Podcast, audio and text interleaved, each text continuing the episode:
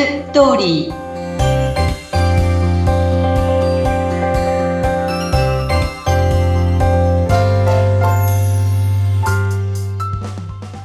皆様こんにちは男性専門結婚相談所ライフツリーの和田ですこんにちは、インタビュアーの山口です。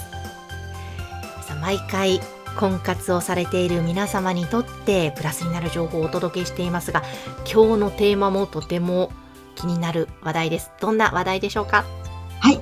今日は結婚相談所にいらっしゃる女性が言うよく言うんですけど普通でいいんです。っていう言葉です。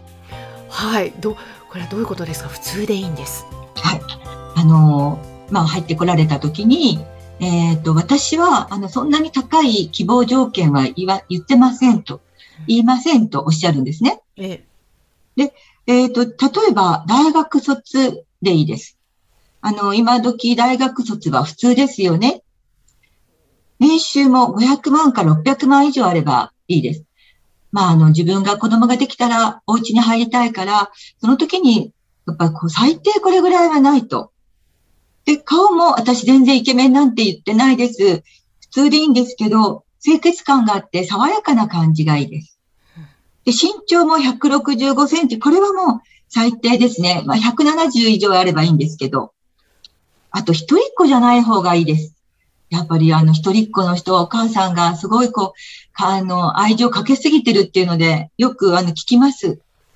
で、まあ、親と同居を今してる人なんてもうそれはありません。あの、本当に、えっと、もう独立して一人で暮らしてる人でないと、結局親と同居してるってことはお母さんがいろんなことをやるので、だから本人は何もやれないと思うんです。だから一緒に結婚生活しても何もできないと思うんです。あと、転勤はちょっと、あの難しいです。まあ、海外ならね、いいんです。例えばアメリカとかヨーロッパ、中国とかインドとかはダメです。みたいな。こういう普通でいいんですっていうような感覚の方たちものすごく多くって、はい。一つ一つって、まあ、あの、叶えてあげられることなんですよね。大卒だったら大卒の方って。でも、こういうの全部合わせたら奇跡なわけです。そうですね。確かに、はい。それをやっぱり、あれもこれもあれもこれもっていうから婚活をこじらせてる。こういう女性がね、すごく多いんですよね。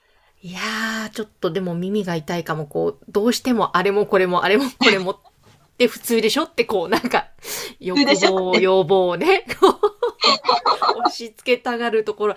あ年収の600万以上ある人が30代の男性でね、どのくらいだと思います？ー、いや、どのぐらいなんだろう、30代だと。いや、でも少ないのかな？うなんです ?30% とかなんですか ?4% と ?4% 言われてるんですよ。そう。で、その600万以上ある4%の人の中には、もう結婚してる人もいれば、結婚をなんかもう全然考えてない人もいるわけなので、そういう人に相談所に入って、皆さんがダーッとこう申し込むわけですね。はい。で、この間私があのパーティーの時に、パーティーでまあ活躍できる人と、あの結婚相談所でまあ活躍できる人が違うって話をしたかと思うんですけど、あの結婚相談所って最初のプロフィールに年収、学歴とか出てるでしょ？はい。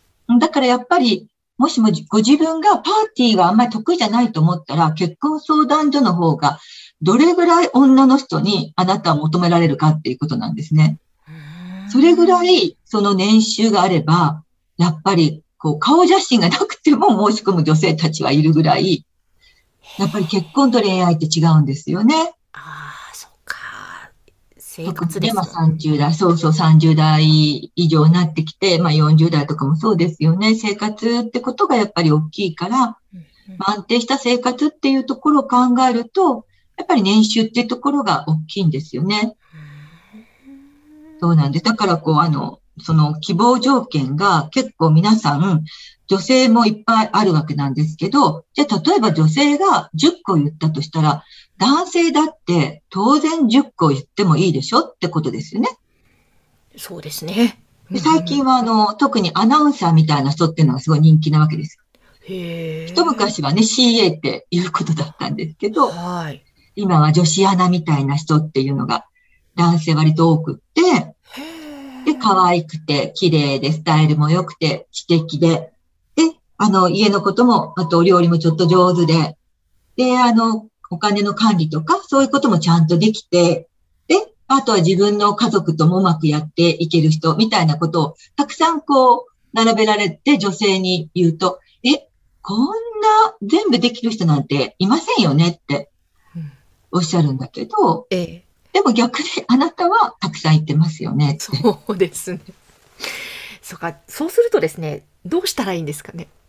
だから私は思うんですけど、絶対に譲れないところを二つ、うん、二つだけをやっぱりこう、あの、大事にして、それをあの、希望条件に入れた方がいいって言うんですね。うん、うん。本当は一つがいいんだけど、なんかやっぱそこも難しいみたいなので、で、やっぱり年収なら年収。それはもう、それでいいと。ただ、それならば、もうあの、顔とか、ね、身長とか、そういうことは言わないで、ちゃんとあの、その、他も他も色で入れるからこそ難しくなるわけで、だってあなたが望んでいるような人って、他の女性もみんな望んでるわけだから、そうするとそこはものすごい戦いの場になるわけでしょって。だからやっぱりこう自分のことを客観的にわかる女性たちも早いですよね、結婚がね。そんなにあれもこれも言わないし、希望条件なんかもすごく枠も広いし、うーん。いや、でも、やっぱり、そのぐらい、まあ、ふせいぜい2つぐらいにしておいた方が、こう、欲望とかって、キリがないじゃないですか。要望をこう、ね。そうすると、どんどん結婚生活においてもいろんな、まあ、私も、含めて、次回も含めてなんですけども、あれもこれもこうじゃなきゃ嫌みたいな、どの気持ちってなんか、なぜか膨らんでいってしまうので、いや、これをやってくれるからいいやとか、あ、こういうことだから幸せだとか、なんか、ね、現状を受け入れて、そうですね。その上で幸せになっていくみたいな、なんかね、そういう選択ができるときっといいんでしょうね。そうだと思います。でやっぱりね、あの、その、えっ、と、き希望条件をたくさん言うっていうことは、やっぱり相手に会った時に、こう、すごく限定方式になりかねないなと思うんですよね。わあ、そうかもしれませんね。特に女性って、あ、なんかちょっと違うとこ見つけると、あ、ここもダメ、あ、ここもダメって、うん、どんどんやっぱし言うわけで、それは自分にとってもそういうとこはあるわけなので、うん、ね、相手の。だから相手のやっぱりいいところを探すっていう思考回路にするってこともすごく大事なんですよね。いや、大事ですね。これをね、見つけられる子っていうのは、やっぱり結婚するんですよ、早くに。そうなんですか。じゃあ、ちょっと反省しました。はい。ちょっといろいろ減点方式、まあ男性にとっても、に対してもそうかもしれない。例えば子供に対してもそうかもしれないですね。つい減点方式でやっていたと今思ったので、ちょっとプラス方式でしてったら、私の人生はもっとバラ色になるかもしれません。まあもちろん今も幸せですけども、ね、ちょっといい人にまた出会えるかもしれませんね。そうですね。うんあの、やっぱり子供も、まあ私も子供3人いて、まあなんかね、こういうとこで偉そうに言ってるのを子供たちはどう聞くかわからないんですけど、ただやっぱりこう、いいところを褒めるっていうのはすごく大事だし、それが伸びるところでもあるかなと思うんですけど、やっぱり女性も男性と付き合って、あの、いいところをやっぱ言葉にすることができる女性っていうのは、男性も違うと思うんですよね。うん。あの、男性ってほら女性の前ではヒーローになりたがるじゃないですか。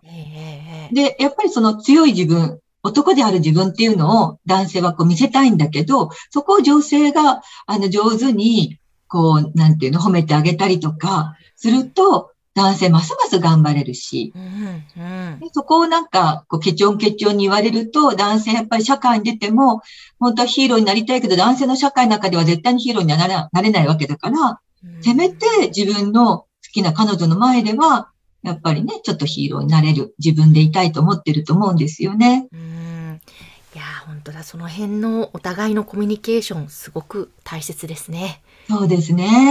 本当、うんまずは褒めるっていうところがもうねプラスを見るっていうのいやーちょっとこれはつい忘れがちなんでね忘れないように頭に置いておきます私も。そうですね。だからこの普通でいいんですっていうセリフってあなただけじゃなくて結婚相談所に来る女性たちは多くはこれを言うんだっていうことね。でそれで、それにあの当てはまるような、すべて当てはまるような男性はまずいないと思うこと。うんだだけども、必ずいいところっていうのがあるから、そういうのを、やっぱりそういうところを見つけること、あと自分が絶対にずれないところだけをしっかりと、そこを見ること、自分の中でね。それが大事。婚活においては、やっぱりそういうことができてる人たちは、あの、結婚していくっていうことはもう、まあ、20年近くやってますけれども、非常に感じるところですね。ここはちょっと大きなポイントですね。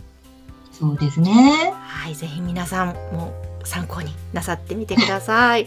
そしてもうぜひちょっと和田さんのね、こういったアドバイスを受けたいな、相談したいなという方は番組の概要欄にホームページを掲載していますので、ぜひそちらからお問い合わせください。よろしくお願いいたします。和田さん、今日もありがとうございました。ありがとうございました。